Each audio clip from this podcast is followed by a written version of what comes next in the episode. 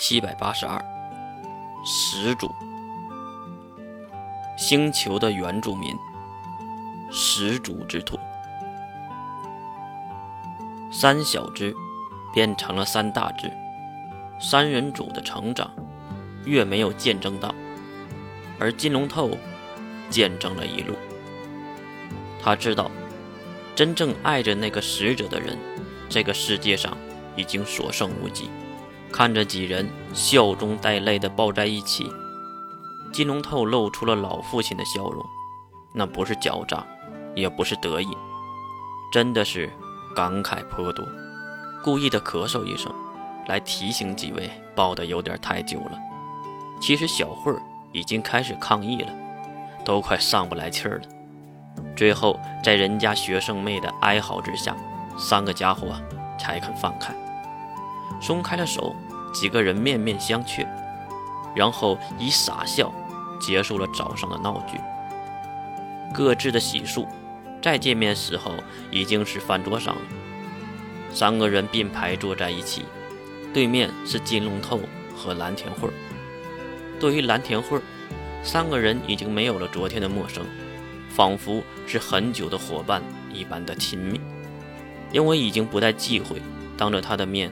开着玩笑了，世门当然是黄段子，而关灵一副吐槽官的职位，挨句话的吐槽。眼前的祥和让金龙透又露出了早上的表情。这次被世门看到了，马上就询问。毕竟别人可能还会想一想，但是世门绝对不会。听到世门的问题，为什么会露出如此的笑容？金龙透还是笑意的解答。说月曾经就这样说过，想要成为一个无所事事的人，一天懒懒散散说点废话，做点没有任何意义的事儿，就这样过一天，然后一天一天的等待死去。其实这话，月和三人组也是说过的，他们也想起了当年在中央学院的美好日子，可是那个幸福已经过去了，已经回不来了。这时，兰亭会的一句话让大家认清了现实。虽然他们觉得当时很美好、很幸福，可是有没有想过月呢？当时是用什么样的心情和各位相处的呢？月当时真的很幸福吗？他背负了那么多，忍耐了那么久，他真的幸福吗？这样的问题让大家的脸上都露出了忧伤。其实每个人都会以自己为中心来想事情，谁真的会站在其他人的立场上去理解别人呢？看气氛变得低下，蓝天慧还是露出笑容，道出了大家都意外的答案，那就是月当时真的很幸福，因为自己拥有月的记忆，所以自己是知道的，当时月真的真的很幸福。说成人生最幸福的时段，也不为过。大家这才知道，刚才蓝田慧的话，并不是质问，而是真的在问，是在问各位是怎么想的。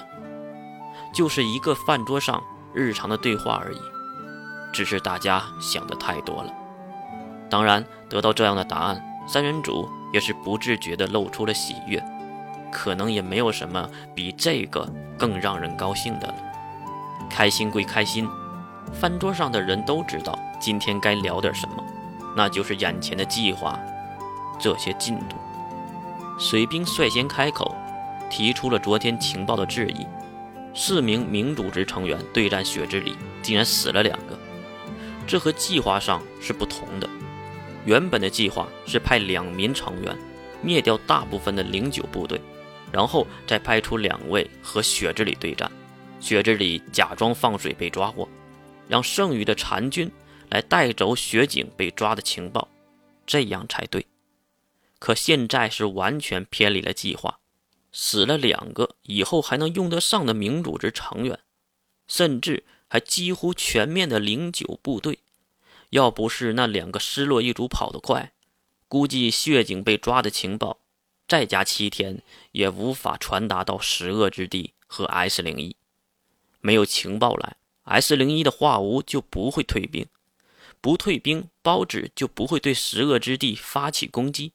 没有攻击，他们三个人也无法进行下一步计划，来到这里帮忙抵御包拯。这一环套着一环的计划，差点就出现了漏洞。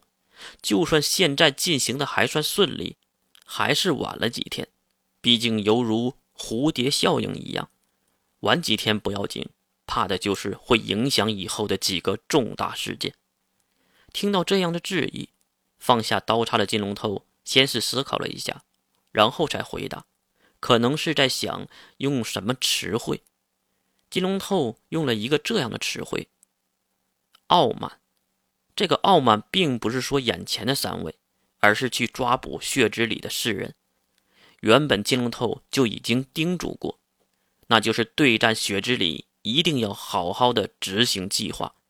雪之里和其他的魔兽不同，它是最危险的。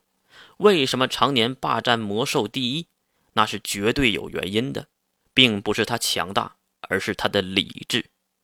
雪之里是魔兽中理智的代表，就是因为太过理智，而对人类产生了无限大的恨意。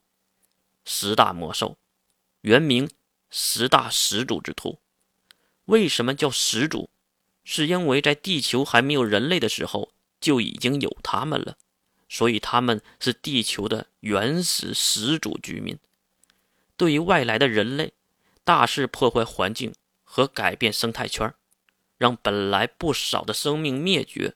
血井这个上古之礼是看在眼里的。